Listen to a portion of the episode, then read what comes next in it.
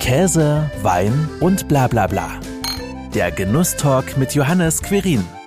Es ist die Verantwortung für die Zukunft, dass wir vernünftige, gute Lebensmittel auf den Tisch bringen und auch, dass wir ähm, in Richtungen gehen für die Zukunft, wahrscheinlich, also ziemlich sicher mit weniger Fleisch.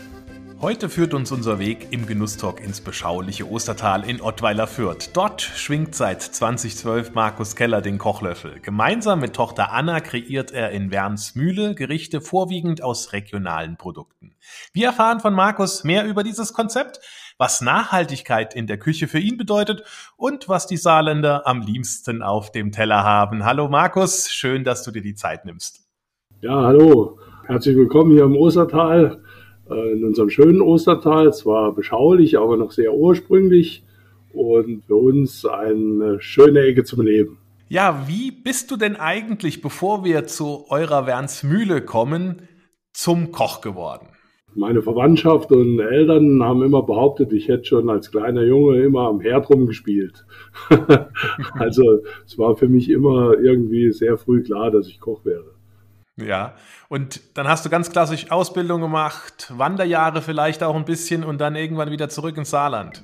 Genau, also ich habe in Saarbrücken meine Ausbildung gemacht, bin dann direkt nach der Ausbildung in den Schwarzwald, habe dort verschiedene Stationen gemacht, äh, dann ganz klassisch äh, Küchenmeisterausbildung, anschließend äh, Aufenthalt im Engadin. Ja, also insgesamt war ich fast 20 Jahre auf der Walz. ja, und dann ging es wieder zurück ins Saarland und ja, seit 2012 haben deine äh, Frau Theresia und du die Wernsmühle. Wie kam es denn dazu?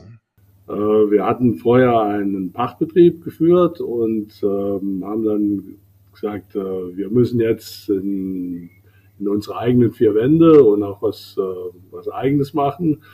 Und dann sind wir auf die äh, Wernsmühle gestoßen, die hier äh, leider seit acht Jahren dahin geschlummert hat. Der Betrieb war geschlossen, obwohl es ein Traditionsbetrieb ist, seit 1902 Gastronomie bis nach dem Krieg eine, eine Ölmühle, die fast drei Viertel vom saarländischen Ölmarkt abgedeckt hat. Und äh, als wir hier in das Haus kamen, war es geschehen. Es hat uns in den Bann gezogen und dann haben wir das aufwendig renoviert ein Jahr lang und dann ist, haben wir eröffnet. Also direkt in das Kleinod verliebt und dann das Konzept auch umgesetzt. War das eigentlich immer schon von Anfang an auch klar, dass ihr so stark auf Regionalität setzt, wie das jetzt ist? Also das ist ein Thema seit weit über 30 Jahren für mich in der Küche. Wir haben das in Betrieben vor 30 Jahren schon umgesetzt. Dann haben sie uns belächelt und haben gesagt, die Müsli-Köche kommen. Wobei ich immer überzeugt war von dem Konzept, weil es einfach vor Ort, du kriegst super tolle Ware, die du toll verarbeiten kannst. Also das ist ja mal für den Koch das Erste. Also es ist zwar schön, dass es aus der Region ist, aber die Qualität ist natürlich für uns ganz, ganz wichtig, dass wir eine sehr, sehr gute Qualität in die Küche kriegen. Und das haben wir im Umfeld ähm, tolle Leute und tolle, tolle Produzenten. Ist es denn auch schwierig für dich, dann diese Produzenten und Lieferanten zu finden, äh, die dann auch zu der Philosophie passen? Das ähm, war am Anfang ein bisschen, bisschen eine Arbeit, die ersten aufzutun und mit denen zusammenzuarbeiten, ähm, was natürlich auch für unsere Produzenten eine unheimlich wichtige Geschichte ist, ist auch eine Verlässlichkeit von uns. Also dass wir das nicht mal gerade so zum Spaß machen, ähm, weil ähm, die müssen sich ja in all ihren, also ob es jetzt Landwirtschaft oder Viehzucht ist, darauf einstellen, wenn wir das machen. Und sie müssen sich auf uns verlassen können, dass wir die Ware dann auch vermarkten und abnehmen. Mhm. Und äh, als wir dann die ersten so bei uns hatten und das hat gut funktioniert und die haben auch gemerkt, dass wir sehr verlässliche Partner sind, äh, sind da zum Teil hört man immer mal wieder was und spricht einen an und sagt immer, du machst doch das und das, das ist interessant für uns. Und viele haben sich auch bei uns gemeldet und sind dazu gestoßen. Also wir haben mittlerweile wirklich ein, sind, sind da gut bestückt mit, mit Lieferanten aus der Region. Das heißt aber auch, dass das sehr flexibel äh, sein musst oder auch sein kannst, wenn dir je nachdem ein Lieferant dann auch mal oder ein Produzent einfach mal irgendwas anbietet und sagt, hey, ich habe hier das oder das Produkt oder das Lebensmittel, kannst du da was mitmachen? Das ist unsere große Stärke, dass wir da sehr flexibel sind und ähm, was für uns natürlich auch interessant ist, du musst dir Gedanken machen, was mache ich jetzt daraus? Also vor, vor zwei Jahren war unser Kartoffelbauer, da gab's, war es kein so gutes Kartoffeljahr. Und ähm, dann hat er erst gesagt, oh, ich kann dich nicht richtig versorgen. Und im Laufe der Zeit hat sich herausgestellt, er hat sehr viel kleine Kartoffeln und die privaten Abnehmer wollten die nicht. Und dann hat er uns angerufen, da habe ich gesagt, du bring mir mal zwei Sack vorbei, wir müssen probieren, was wir daraus machen können. Und dann haben wir die Karte umgeschrieben, dann gab es halt äh, kleine Kartoffeln gebraten, äh, die wir dann äh, teilweise auch mit Schale serviert haben und konnten eben da die ganze Menge Kartoffeln, die er liegen hatte, konnte man verkaufen äh, und verarbeiten. Das war natürlich das für uns, war für ihn natürlich auch und für uns eine schöne Sache. Weil wir haben eine tolle Bioqualität an Kartoffeln gehabt und ähm, er war das Problem mit den kleinen Kartoffeln da los. Ja, also so ist es tatsächlich, wie man so neudeutsch sagt, eine Win-Win-Situation für alle. Regionalität geht ja da auch dann sehr stark und sehr schnell äh, in Nachhaltigkeit über. Was ist denn für dich Nachhaltigkeit? Was bedeutet Nachhaltigkeit für dich? Also für uns ist, für mich ist äh, in unserer Küche ist nachhaltig, dass wir wirklich auch ähm, äh, oft ganze Tiere verarbeiten, also im Wildbereich, Wildschweine, Rehe, kommt alles ausschließlich hier aus dem Revier, um die Wernsmühle und so ein paar Kilometer weg. Wir haben da verschiedene Jäger, die uns das bestens versorgen. Aber das heißt halt auch, dass wir nicht nur Edelteile verarbeiten. Also wir verarbeiten das ganze Tier und dann gibt es dann von der Rehbratwurst bis zu dem Rehrücken alles. Und oft kombinieren wir die Gerichte halt so, dass wir sagen, wir machen einen Rehrücken mit einer Rehmaultasche oder einem Rehragout zusammen, so dass der Gast hat dann ein Edelteil, hat aber auch die anderen Teile. Und viele Gäste sind da mittlerweile sehr froh damit, weil sie sagen, das hätte ich mir vorher nicht bestellt, das ist ja wirklich toll. Und so können wir halt alles verarbeiten. Auch, wir machen ja auch mit bei der Bliesgau Lammwoche. Da geht es ja auch darum, dass man ganze Lämmer nimmt, direkt vom, vom Erzeuger. Und auch da wird von dem Rücken bis zur Zunge, bis zum alles Leber, alles verarbeitet. Blitzker Lammwoche ist ein gutes Stichwort. Du bist ja auch sehr stark mit Slow Food unterwegs. Ihr seid im Genussführer von Slow Food als Restaurant aufgeführt. Du bist aber auch der einzige im Saarland, der einzige Slow Food äh, Chef Allianz Koch. Ähm, was bedeutet denn Slow Food auch für dich, warum spielt Slow Food so eine große Rolle bei euch? Ich denke, es ist die Verantwortung für die Zukunft, dass wir vernünftige, gute Lebensmittel auf den Tisch bringen und auch, dass wir ähm, in Richtungen gehen für die Zukunft, wahrscheinlich, also ziemlich sicher mit weniger Fleisch dann, ähm, und auch mit mehr Hülsenfrüchte und, und, und, was, was so Slow Food äh, auf alles propagiert. Ähm, ich denke, es ist ähm, einfach eine Geschichte, die Verantwortung für die Zukunft bedeutet. Wir können in dem Maße, wie wir jetzt im Moment äh, wirtschaften, wird es nicht weitergehen. Wir werden nicht so versorgt werden.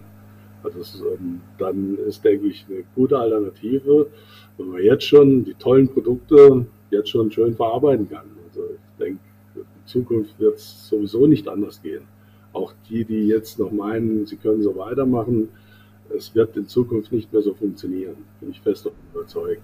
Wie schlägt sich das dann alles in eurer ähm, Speisekarte dann nieder? Wie oft wechselt die sich? Das klingt ja schon auch nach einem häufigeren Wechsel, vielleicht äh, auch nach den Jahreszeiten, Monaten. Wie, wie sieht es aus? Also bei uns ist natürlich zum Leid meiner Frau wechseln wir sehr oft die Karte.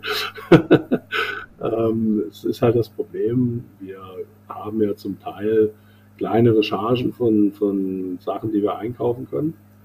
Und wenn dann was vergriffen ist, dann müssen wir halt die Karte wechseln.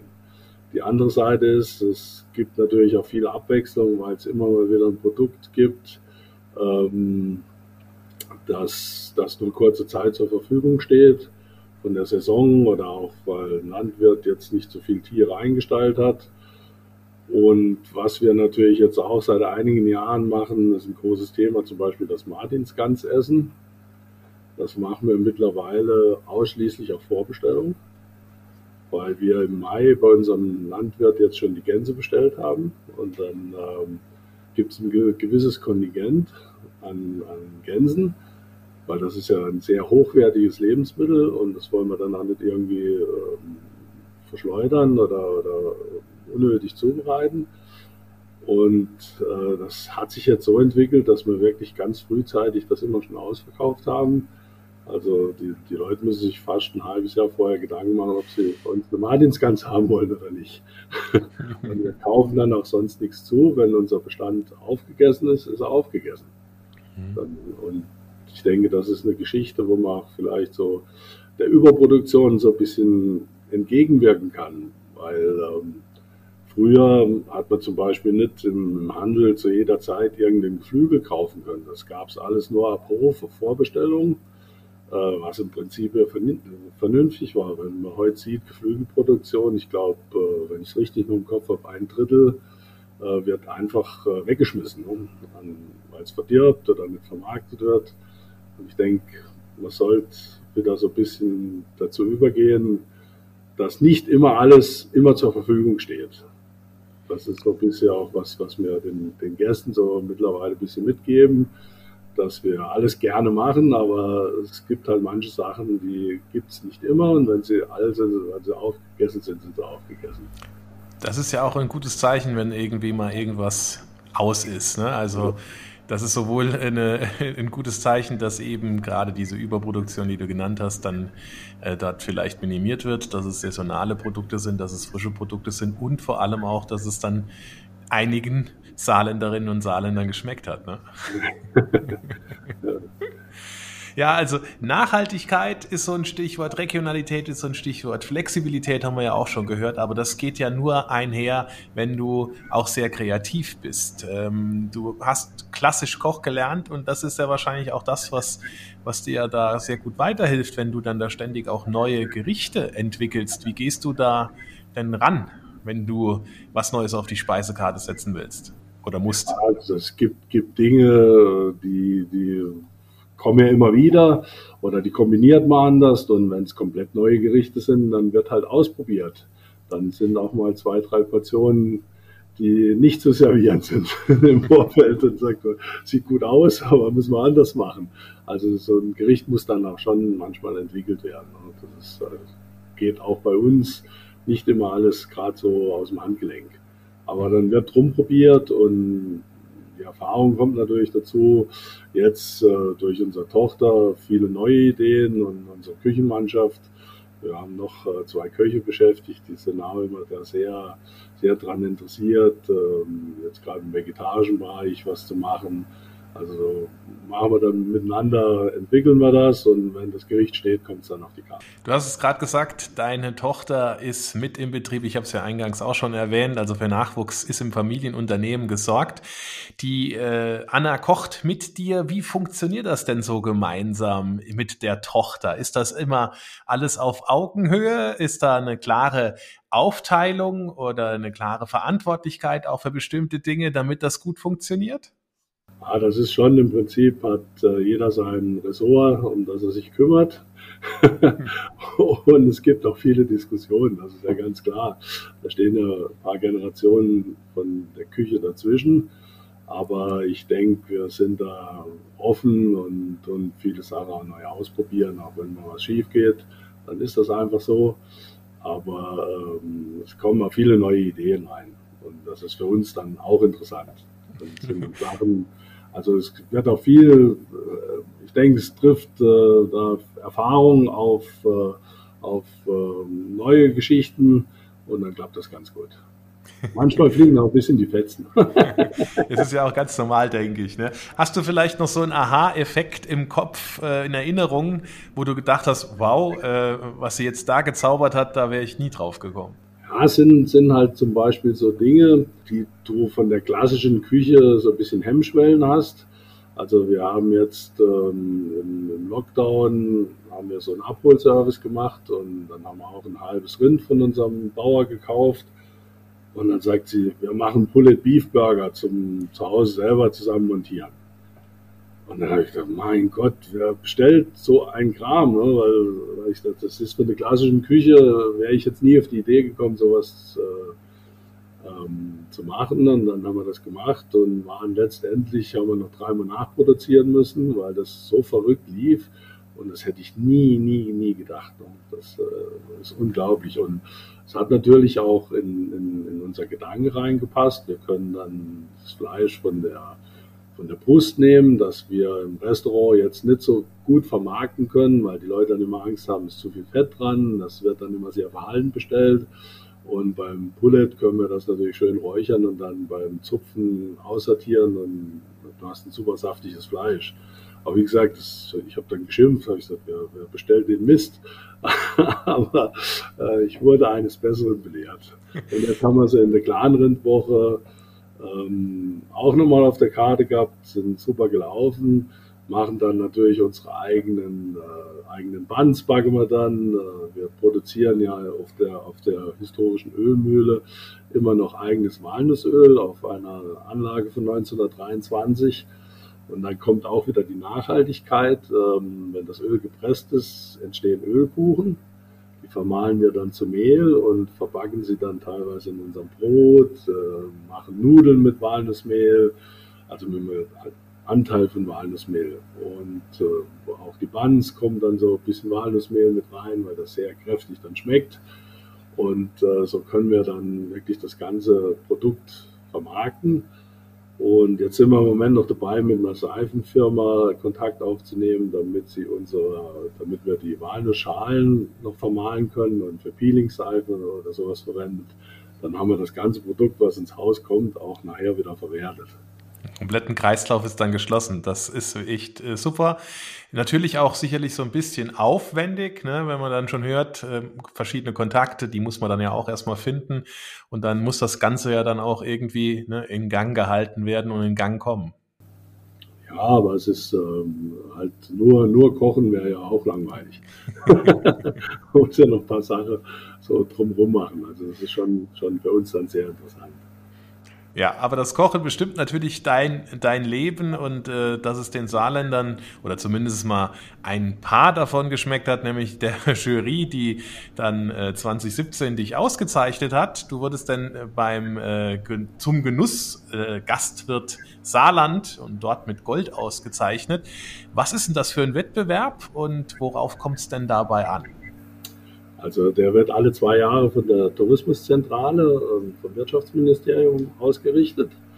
Ähm, es kommt in diesem Wettbewerb darauf an, dass man regionale Gerichte, aber nicht unbedingt klassisch, mit regionalen Produkten äh, dann ein schönes Gericht kocht. Und äh, wir hatten damals hatten wir einen gefüllten gemacht, äh, aber mit, mit Blattspinat gefüllt und ein Saiblingsfilet dazu und äh, das hat der Jury scheinbar ganz gut gefallen. und es geht also die Genussregion Saar, Saarland, äh, geht es ja darum, da sind Produzenten und äh, Verarbeiter zusammengeschlossen.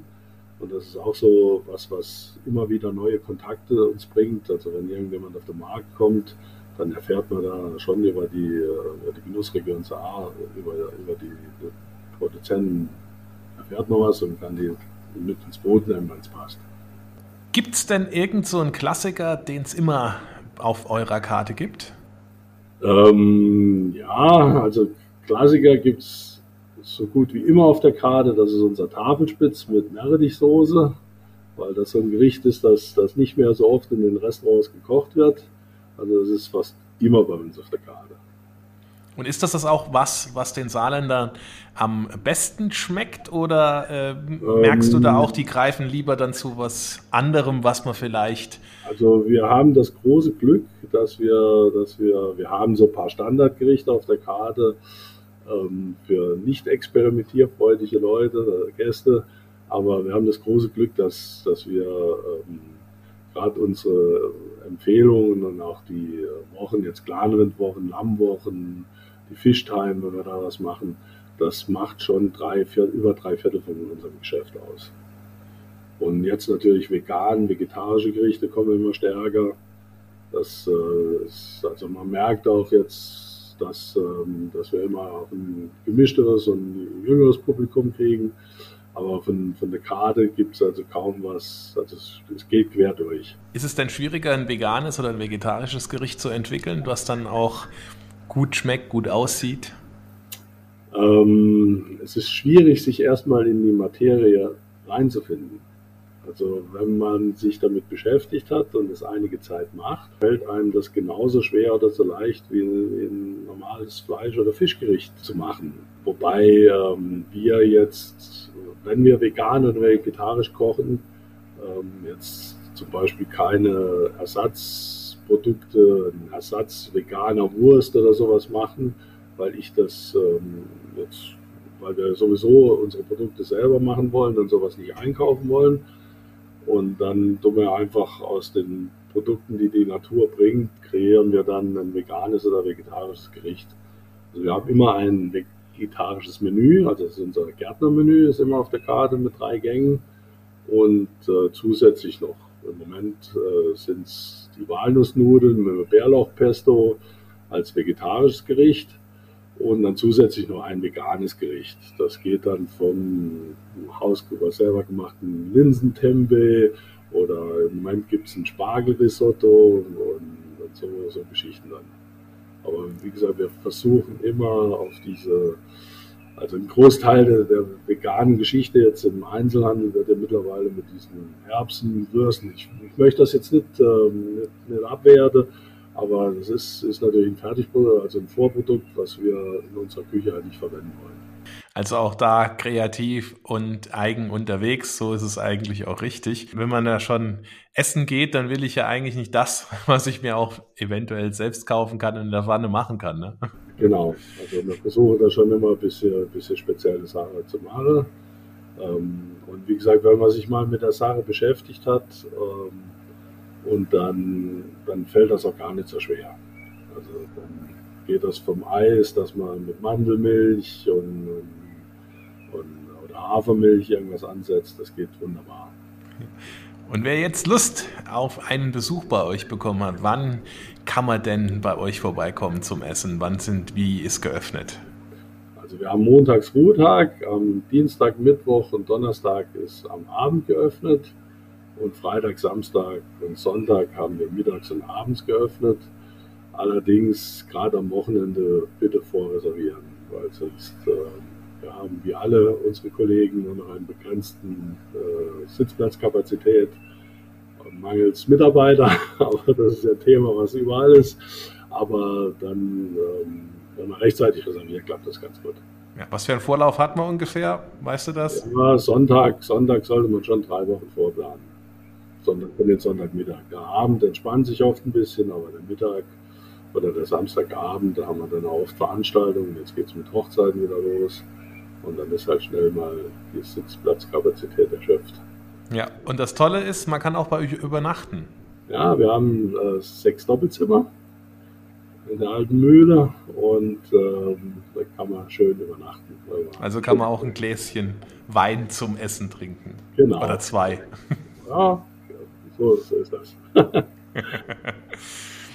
Was macht denn einen perfekten Tag für dich aus, wo du sagst, das ist ein Tag, der hat mir richtig gut gefallen und der hat mir auch gut getan? Also wenn, wenn bei uns jetzt so, vom, wenn wir eine Veranstaltung haben, ein, ein schönes Menü, das läuft alles gut ab. In der Küche ist dann, äh, haben wir uns gut vorbereitet und der Ablauf funktioniert gut dann ist das natürlich für uns, also für mich, ein, ein toller Tag. Ja, lieber Markus, ich bedanke mich schon mal bei dir. Ähm, ich habe äh, in unserem Gespräch jetzt auch sehr gut nochmal gemerkt, ich habe ja auch schon mal bei euch gegessen mit meinen Eltern vor ein paar Monaten und äh, jetzt im Gespräch einfach auch nochmal tatsächlich das, was da auf dem Teller war, die Leidenschaft, äh, die du da lebst, ähm, auch gespürt. Und ja, herzlichen Dank für deine Zeit und dass du uns eure, deine Philosophie so sympathisch und offen näher gebracht hast. Vielen Dank. Also man muss bei dem Ganzen auch sagen, wir haben ein tolles Team um, um uns herum, das seit vielen Jahren mit uns das Ganze macht und überzeugt, das echt toll unterstützt. Und spüren wir das in der Form gar nicht schaffen. Da freut sich doch das Team auch vom Chef sowas zu hören. Muss man wirklich mal ein Dankeschön sagen. okay. Danke das dir. war Käse, Wein und bla bla bla. Der Genusstalk mit Johannes Quirin. Dir hat dieses Gespräch gefallen? Dann abonniere den Podcast, um keine neue Folge zu verpassen. Bis zum nächsten Mal.